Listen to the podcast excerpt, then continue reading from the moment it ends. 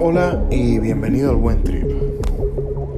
Llevo 20 días sin tomar alcohol o algo así. La verdad es que no soy muy bueno llevando la cuenta, solo sé que me falta...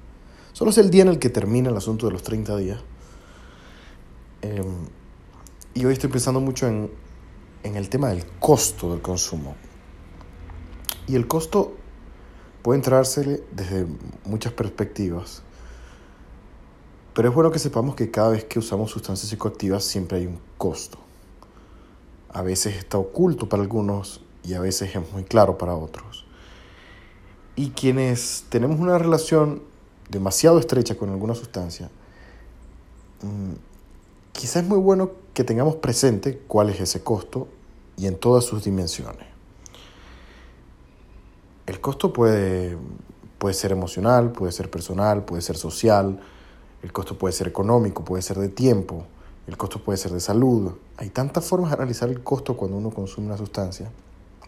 Pero en mi caso personal, el costo con el tema del alcohol creo que se evidencia de forma muy clara en dos aspectos de mi vida. El primero es la salud, ya lo he nombrado, quiero tener una vida un poco más saludable y siento que tomando alcohol de la forma en la que venía tomando, básicamente me pone en, un, en el concurso de sacarse un cáncer, me da como muchas boletas más. Y yo quiero disminuir esas posibilidades, porque es real, ¿no? Tomar alcohol con tanta frecuencia aumenta mis posibilidades de cáncer. Y por otro lado, eh, está el costo, que podrá parecer chistoso para algunos, pero está el costo económico.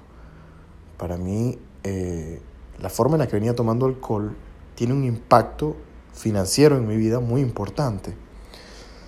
De hecho, estuve haciendo números y es bueno que tú lo hagas también.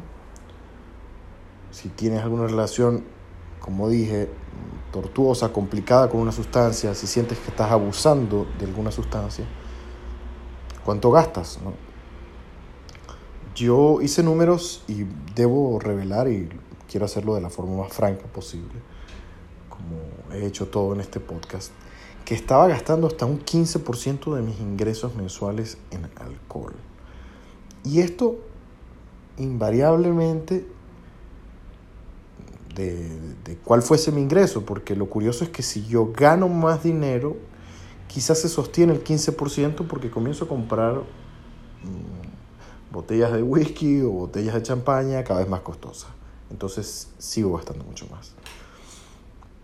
Y para tener una relación sana con una sustancia, yo creo que hay que por un lado entender los costos, especialmente esos que son ocultos o que permanecen ocultos.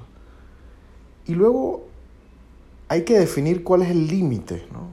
Hasta, hasta qué precio estoy dispuesto a pagar por el uso de una sustancia.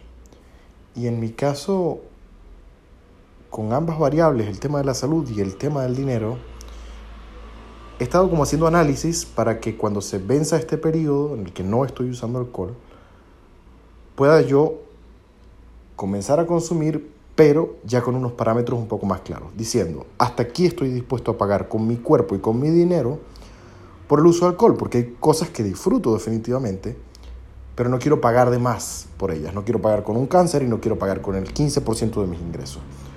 Entonces estaba pensando que sería muy buen número gastar en alcohol el 1% de mis ingresos y estaba pensando disminuir las posibilidades de cáncer hasta el punto en el que no fuesen significativas clínicamente. Que sean esos dos parámetros con los cuales yo puedo evaluar mi consumo y decir, estoy o no estoy dentro de lo que yo quiero. Y esto es muy importante porque quizá para ti no sea el dinero y no sea la salud, sino que perdiste algunas amistades o pasas demasiado tiempo pensando en la sustancia para cada quien tiene un costo diferente. Y es crítico mirar en todas las dimensiones de la vida, como dije, en lo social, en lo físico, en lo espiritual, eh, en lo económico, en el tiempo, cómo impacta tu consumo y si estás dispuesto a pagar lo que estás pagando actualmente o no. Y si la respuesta es no, entonces ¿cuánto sí estarías dispuesto a pagar?